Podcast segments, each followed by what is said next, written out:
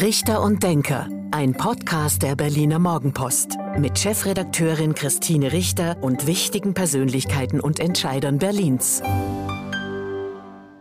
Hallo und guten Tag. Herzlich willkommen zum Podcast Richter und Denker der Berliner Morgenpost.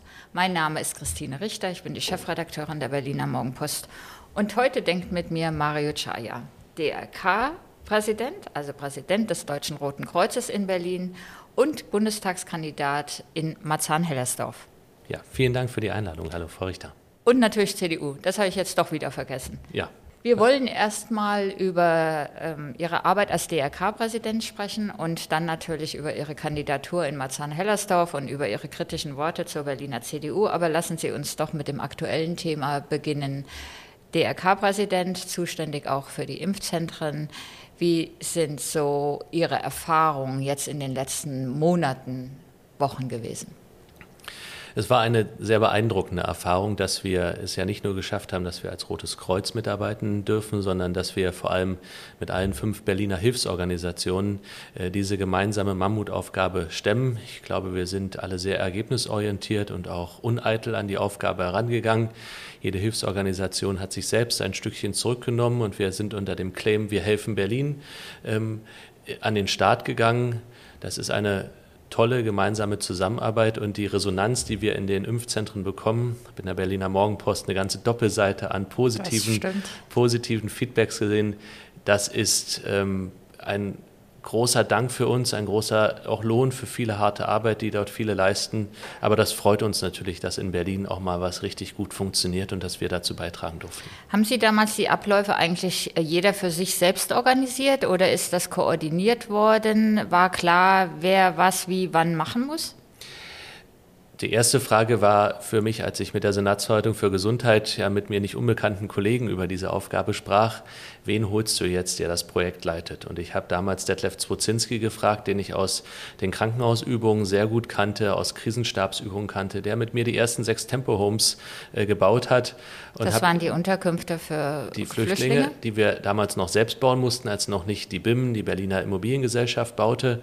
Ähm, und Ihn habe ich gefragt, ob er sich vorstellen kann, das Projekt zu leiten. Und ich habe ihn angerufen und habe gesagt, wie ist es mit dem Urlaub nächste Woche? Und ich wusste, er verreist wahnsinnig gerne. Er sagt, natürlich hat Shaya jetzt keinen Urlaub. Da sage ich, haben Sie Lust daran mitzuarbeiten, dass Sie bald wieder in den Urlaub können? Und Herr Zwozinski hat dann an zweite Stelle Herrn Kast bekommen, der ähm, im Deutschen Roten Kreuz im Generalsekretariat für die Krisenübungen, internationale Hilfsmaßnahmen zuständig ist.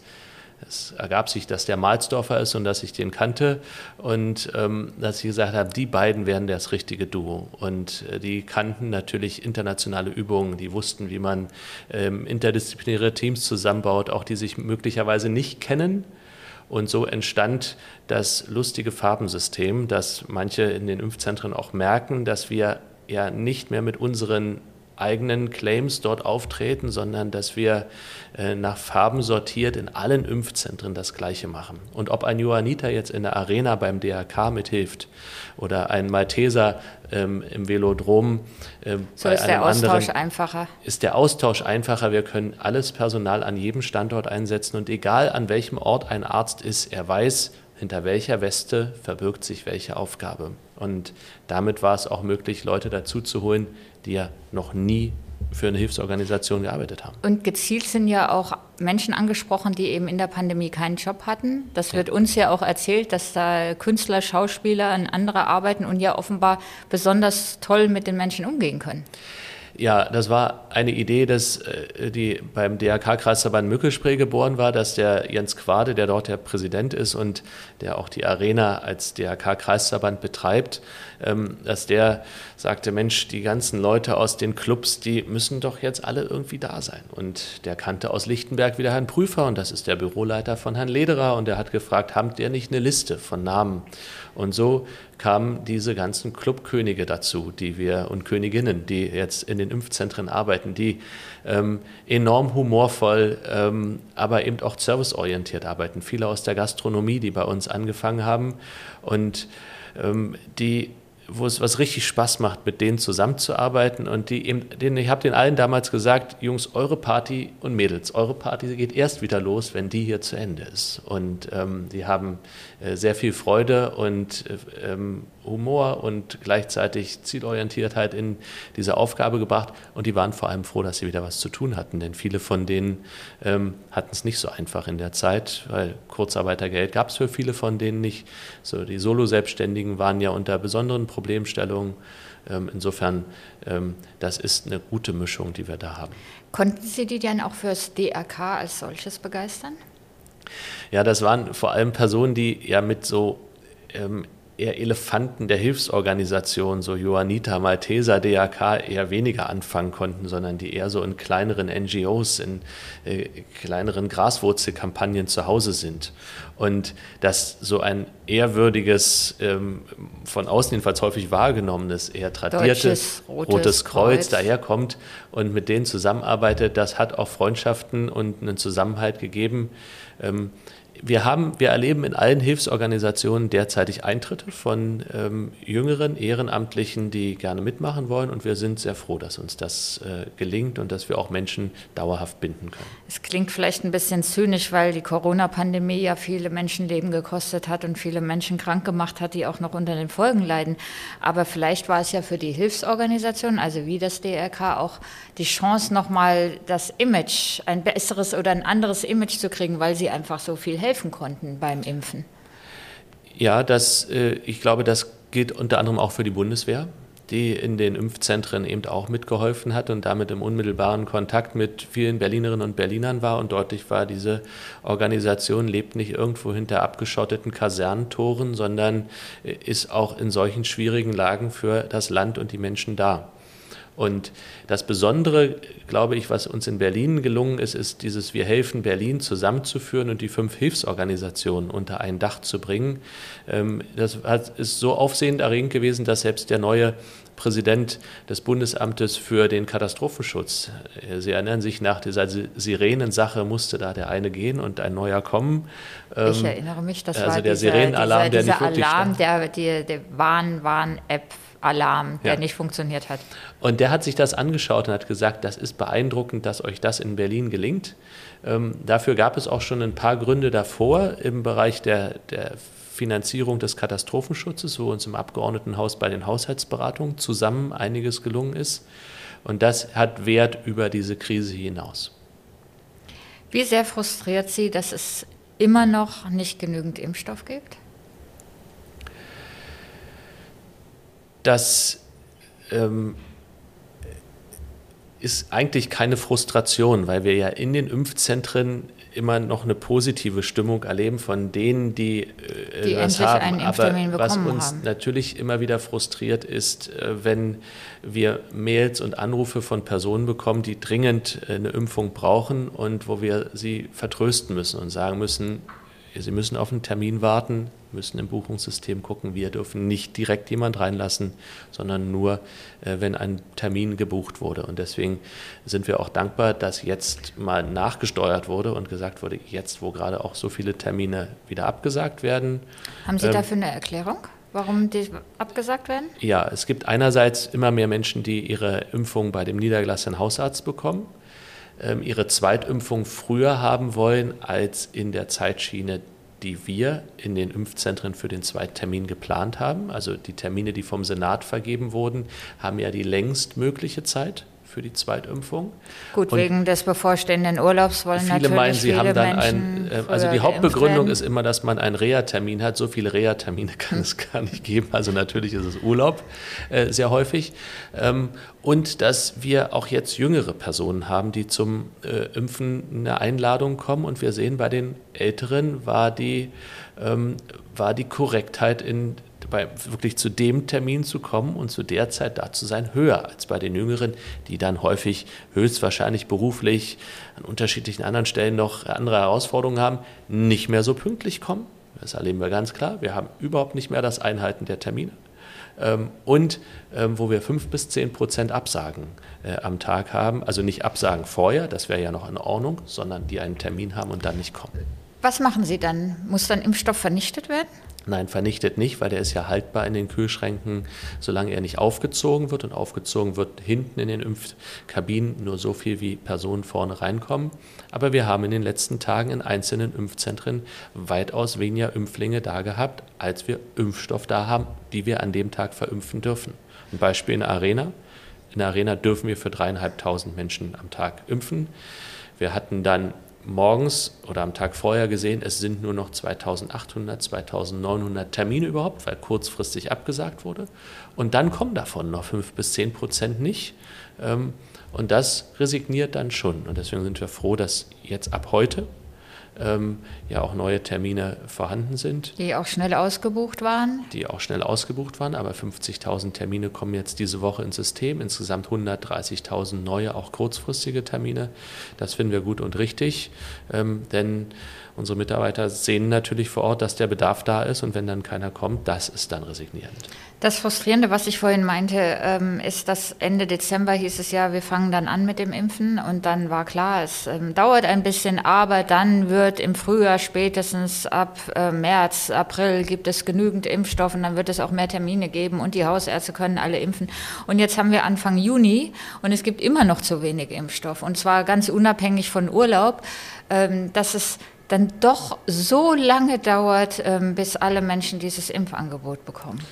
Na gut, jetzt sind schon weit über 50 Prozent haben eine Erstimpfung. Äh, das ist schon ein großer Schutz, der da vorhanden ist. Äh, dann muss man ja die äh, jungen Menschen, die nicht geimpft werden können, ähm, noch dazu zählen.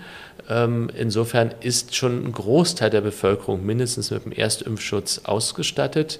Ähm, das, was jetzt an Impfstoff zusätzlich kommt in die Impfzentren, ähm, auch aus der Umverteilung aus den Bundesländern, die in den letzten Monaten mehr Impfstoff bekommen haben, weil sie in Grenzregionen waren, Sachsen, Thüringen, Bayern und Saarland. Ähm, das kommt nochmal hinzu. Also wir kommen schon jetzt in den Ketchup-Effekt, den Jens Spahn immer nannte. Also irgendwann, wenn man auf die Tube drückt, am Anfang kommt ganz wenig und auf einmal ganz viel. Ähm, man merkt schon, dass doch fast sehr viele, die man trifft, sagen, ich habe die erste Impfung und dann und dann ist mein Zweittermin. Bei uns ist es auch so. Sie haben Ihre erste Impfung? Fragezeichen? Ja, habe meine erste Impfung. Wunderbar. So, eine letzte Frage zur Pandemie und dann kommen wir dann zur Berliner CDU. Welche Lehren würden Sie, kann man schon Lehren aus der, aus der Corona-Pandemie ziehen? Gibt es eines, wo Sie sagen, das haben wir gelernt oder zwei Sachen? Ja, ich glaube, eine große Lehre, die da auch schon im Bund angekommen ist, ist, dass wir wieder eine eigene eine eigene Bundesbevorratung brauchen von Hilfsmitteln und von Versorgungsmaterial. Diese Just-in-Time-Belieferung, die wir in Deutschland in fast allen Bereichen haben, hat ja zu ähm, solch schlimmen Dingen wie dem Maskenskandal geführt und zeigt eben, wir brauchen eine Bundesbevorratung.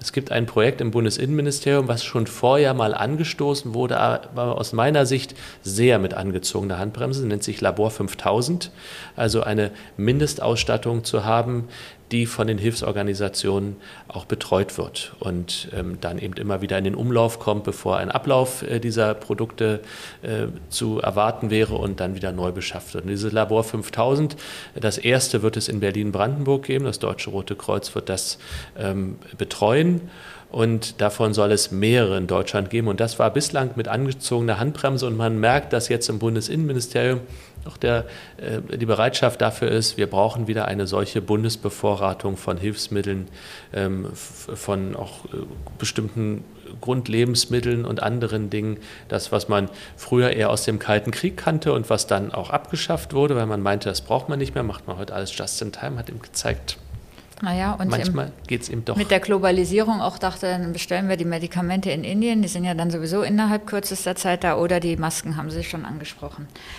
Lieber Herr Czaja, Sie kandidieren jetzt in Marzahn-Hellersdorf für den Bundestag und nicht mehr fürs Abgeordnetenhaus. Abgeordnetenhaus-Wahlkreis hatten Sie bei den letzten Wahlen immer direkt gewonnen.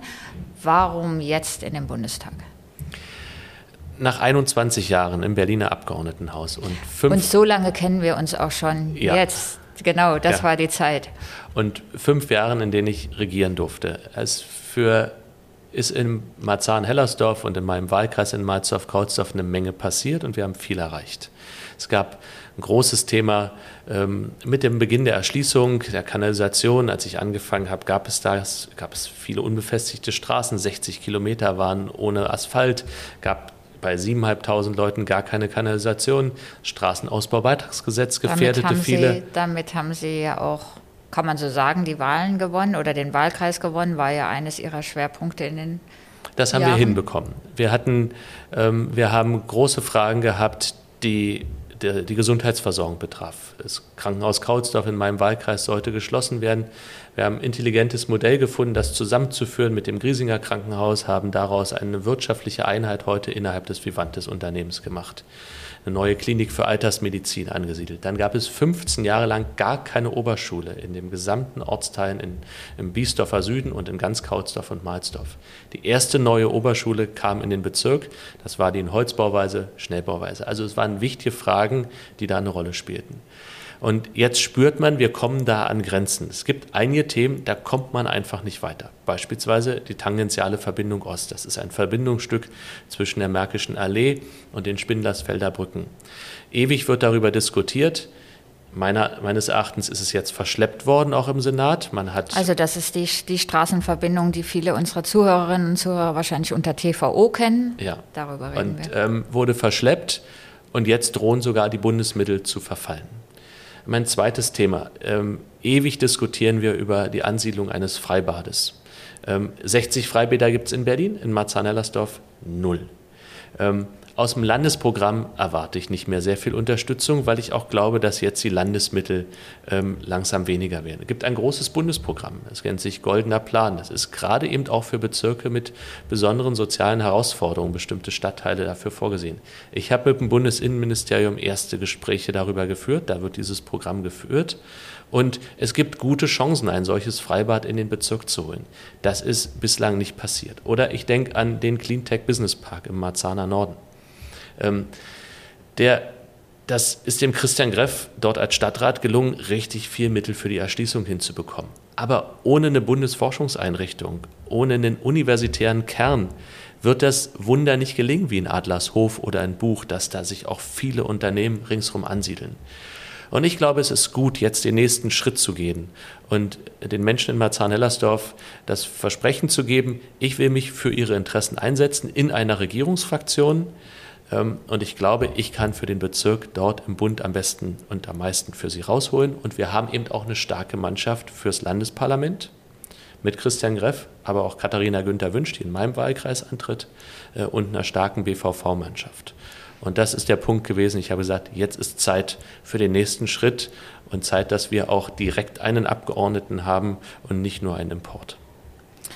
So einfach wird es für Sie nicht, in den Bundestag zu kommen. Sie müssen den Wahlkreis direkt gewinnen, weil Sie keinen sogenannten sicheren Listenplatz bekommen haben. Gab ein bisschen Ärger oder Sie haben Ärger in der Partei verursacht. Ähm, wie schätzen Sie denn Ihre Chancen ein, den Wahlkreis direkt zu gewinnen? Meine Einschätzung ist, dass ich eine ähm, veritable Chance habe, diesen Wahlkreis zu gewinnen, weil erstens ähm, viele in dem Wahlkreis wissen, dass Petra Pau so oder so im Deutschen Bundestag also ist. Also Petra Pau, Vizepräsidentin des Deutschen Bundestages, seit vielen Jahren direkt gewählte Wahlkreisabgeordnete von den Linken in Marzahn-Hellersdorf. Die Marzahn-Hellersdorfer merken, es gibt eine Möglichkeit, zwei Abgeordnete zu haben. Petra Pau, die kommt über die Liste und den Mario Chaya, und das haben ja bislang auch viele gemacht, auch in meinem Wahlkreis, die mich mit der Erststimme gewählt haben, die nicht immer voll der Auffassung der CDU waren, dass sie sagen, wenn wir den noch mit der Erststimme wählen, dann haben wir auch noch einen Abgeordneten in einer Wenn Sie das den Leuten erzählen, ich halte ja die Wähler auch für klug und nicht ähm, für dumm, nicht falsch verstehen, aber Liste, Erststimme, da muss ich unterscheiden. Dann haben wir an dem Tag auch noch eine, also die Bundestagswahl, aber dann noch die Abgeordnetenhauswahl. Wenn Sie das jetzt den Leuten im Wahlkampf erzählen, verstehen die das, was Sie meinen? Die mit den zwei Abgeordneten aus Marzahn-Hellersdorf im Bundestag. Die, die Wählerinnen und Wähler haben auch bei den vergangenen Wahlen in Marzahn-Hellersdorf schon äh, immer sehr intelligent von ihrem Wahlrecht Gebrauch gemacht. In keinem Wahlkreis Berlins, in keinem Bezirk in Berlin und wir sogar darüber hinaus in ganz Deutschland gibt es nirgendwo so ein enormen Unterschied zwischen Zweitstimme und Erststimme wie bei uns im Bezirk. Und zwar nicht nur bei mir, sondern auch bei Christian Greff. Ähm, es gibt schon eine ganze Reihe an Menschen, die das sehen. Und sie sehen vor allem ein Risiko, dass das gesamte Protestklientel gar nicht Richtung Petra Pau geht, sondern dass diejenigen, die Protest wählen wollen in Marzahn und Hellersdorf, gehen stärker Richtung AfD. Ähm, und ähm, es ist viel noch notwendiger, eben auch zu verhindern, dass dieser Wahlkreis am Ende durch einen Abgeordneten der AfD direkt im Deutschen Bundestag vertreten wird, äh, sondern dass eine seriöse Politik aus der Mitte der Gesellschaft für den Bezirk Marzahn-Hellersdorf gemacht wird. Und ähm, ganz en passant, Frau Pau war 22 Jahre Mitglied im Deutschen Bundestag. Das wird sie auch mit ziemlicher Sicherheit bleiben. Für den Bezirk ist in diesen Jahren von ihr wenig reingeholt worden. Ich mache das ihr auch gar nicht zum Vorwurf, weil sie ist in einer Oppositionsfraktion, da ist das vielleicht manchmal schwieriger, aber ich mache den Wählerinnen und Wählern das Angebot, dass das die nächsten vier Jahre anders ist.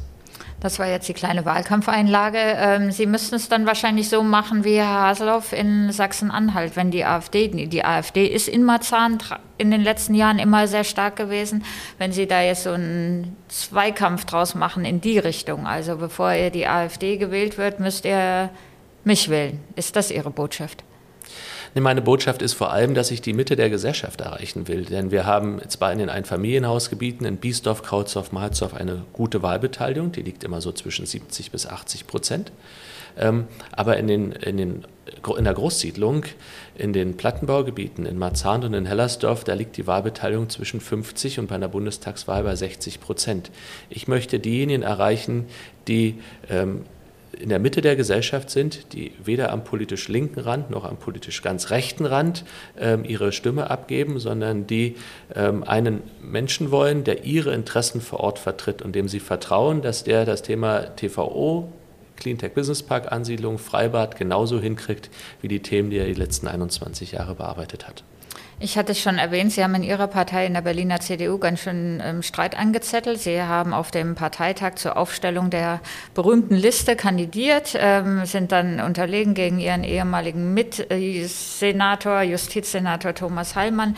Hinterher haben Sie ein Interview gegeben und haben an der, an der Parteiführung ähm, herumkritisiert und gesagt, die Berliner CDU sei nach rechts gerückt. Was ist da los? Was hat, treibt Sie da an? Ja, wenn man sich die Führungskräfte anschaut, die jetzt für das Berliner Abgeordnetenhaus kandidieren in den jeweiligen Bezirken, sind die schon alle eher dem konservativen Lager zuzuordnen, insbesondere eben auch in den Bezirken westlich des Brandenburger Tors. Ähm, was mich aber eben umtreibt, ist, dass die Partei in alte Muster zurückgefallen ist und östlich des Brandenburger Tors aus Pankow, Prenzlauer Berg, Friedrichshain, Lichtenberg, Marzahn und Hellersdorf überhaupt gar keiner. Claudia Pechstein. Ja, das ist eine Kandidatin, die äh, gefunden wurde als Quereinsteigerin, äh, die in, äh, in ist aber, aber ist nur eine ausgewiesene ähm, Ostberlinerin. Äh, also aus Treptow, die in Marsdorf groß geworden ist, Na. die in, ähm, die in Treptow-Köpenick kandidiert auf dem Listenplatz 6, der äh, mindestens der erste ist, der nicht mehr sicher ist. Ähm, wir hätten nach dem derzeitigen Berechnung hätten wir vier bis fünf äh, Bundestagsabgeordnete. Das ist jetzt auch gut, diese Debatte. Jetzt geht es darum, den Wählerinnen und Wählern in Marzahn-Ellersdorf die Möglichkeit zu geben, äh, diese Entscheidung selbst in die Hand zu nehmen. Denn wenn ich direkt gewählt werde, ist ja auch einer von der Liste weniger, der in den Deutschen Bundestag kommt. Das ist reine Mathematik ähm, und ähm, führt am Ende auch dazu, dass der Osten wieder im Deutschen Bundestag vertreten ist. Dann können die Wählerinnen und Wähler diese Entscheidung treffen. Was machen Sie denn, wenn es nicht klappt? Ich setze jetzt alles darauf, dass es klappt. Ähm, ich habe bislang fast immer gewonnen, wenn ich äh, angetreten bin, ähm, bis auf ein einziges Mal gegen Gregor Gysi 2001. Ähm, und ich bin wirklich sehr optimistisch, dass wir diesen Wahlkreis äh, direkt gewinnen können und die nächsten, ich glaube, es sind 115 Tage, äh, die nächsten 115 Tage gilt alle Kraft darin, Menschen die Möglichkeit zu geben, ähm, einen weiteren Abgeordneten aus dem Bezirk Marzahn-Hellersdorf im Bundestag zu haben. Waren Sie denn eigentlich eher für Markus Söder als Kanzlerkandidaten oder für Armin Laschet? Ähm, das ist eine nicht ganz einfache Frage, weil ähm, ich glaube, dass in. Ich wollte, das, ich wollte den Podcast, bevor wir zu dem beliebten Abschlussspiel ja. kommen, nicht enden lassen mit einer Wahlkampfeinlage, wie Sie sie gerade gemacht haben. Also eine schwierige Frage: Söder da, oder Laschet? Ja, das war deswegen auch eine schwierige Frage, weil natürlich zu dem Zeitpunkt ähm, auch die ähm, die, der, der Wunsch der Parteibasis besonders stark war, dass Herr Söder das wird. Bei Ihnen auch. Auch, auch, auch. auch in Marzahn-Hellersdorf. Aber ich glaube, die, ähm, jetzt ist klar, dass die Entscheidung getroffen ist, dass Armin Laschet eine ähm, große Erfahrung hat, in eine Regierung zu führen, auch eine Koalitionsregierung ähm, zu führen, dass er eine hohe Verlässlichkeit hat und dass man weiß, wofür er steht. Und ich finde, die Diskussion ist jetzt ähm, abgeschlossen, gibt jetzt einen guten Kanzlerkandidaten, ähm, den wir unterstützen. Und nach 16 Jahren Merkel tritt jeder in extrem große Fußstapfen, wenn er für das Bundeskanzleramt kandidiert. Das wäre jetzt fast das Schlusswort, aber zum Podcast Richter und Denker gehört ähm, ein kleines Spiel am Schluss dazu, und zwar zehn Sätze zu Ihnen und zu Berlin, die Sie bitte spontan vervollständigen. Mein Lieblingsort in Berlin ist? Auch der Gendarmenmarkt, weil ähm, ich ihn einfach als einen der schönsten Plätze Berlins finde. Im Bundestag will ich mich vor allem kümmern um? Gesundheit und Pflege, äh, mein Herzensthema an den Berlinern mag ich? Ihren Humor, ähm, den man, glaube ich, erst auf zweiten Blick so richtig erkennt. Das Gender-Sternchen halte ich für eine individuelle Sache, die ich nicht machen möchte. Meine schönste Urlaubsreise war? Nach Venedig, ähm, eine traumhaft schöne Stadt und ähm, sie war sogar nach dem, ähm, nach dem Lockdown noch relativ leer und ich habe sie, glaube ich, zu einer Zeit erleben dürfen, wo sie nicht so voll war. Marzahn-Hellersdorf ist für mich? Einer der überraschendsten Bezirke Berlins, äh, weil dort wird man so viele Dinge erkennen und kennenlernen, die man sonst gar nicht dem Bezirk zutraut, wie vielleicht in keinem anderen Berliner Bezirk. An Armin Laschet schätze ich? Ähm, seine Verlässlichkeit. Ähm, ich, man weiß bei ihm, woran man ist. Aus der Corona-Pandemie lernen wir? Dass Gesundheit und Pflege keine Frage von technischen Geräten ist, sondern von einem anständigen Umgang, einer anständigen Bezahlung und von Pflegekräften und eben auch der Möglichkeit, dass Pflegekräfte mehr im Gesundheitssystem zu sagen haben, als das bislang der Fall ist. Das Schwierige an der Demokratie ist? Das ewige Suchen nach Kompromissen. Und der Abschlusssatz für den Wahlkampf wünsche ich mir? Gute Gespräche, wenig Pandemie und Zeit, mit den Menschen ins Gespräch zu kommen. Vielen Dank, Herr Chaya. Das war der Podcast Richter und Denker der Berliner Morgenpost. Mein Name ist Christine Richter. Ich bin die Chefredakteurin der Morgenpost. Und heute hat mit mir gedacht Mario Chaya, Präsident des Deutschen Roten Kreuzes in Berlin und Bundestagskandidat der CDU in Marzahn-Hellersdorf. Vielen Dank fürs Gespräch. Sehr gerne. Das war Richter und Denker. Vielen Dank fürs Zuhören. Schalten Sie nächste Woche wieder ein zu einer neuen Folge mit Berliner Morgenpost-Chefredakteurin Christine Richter.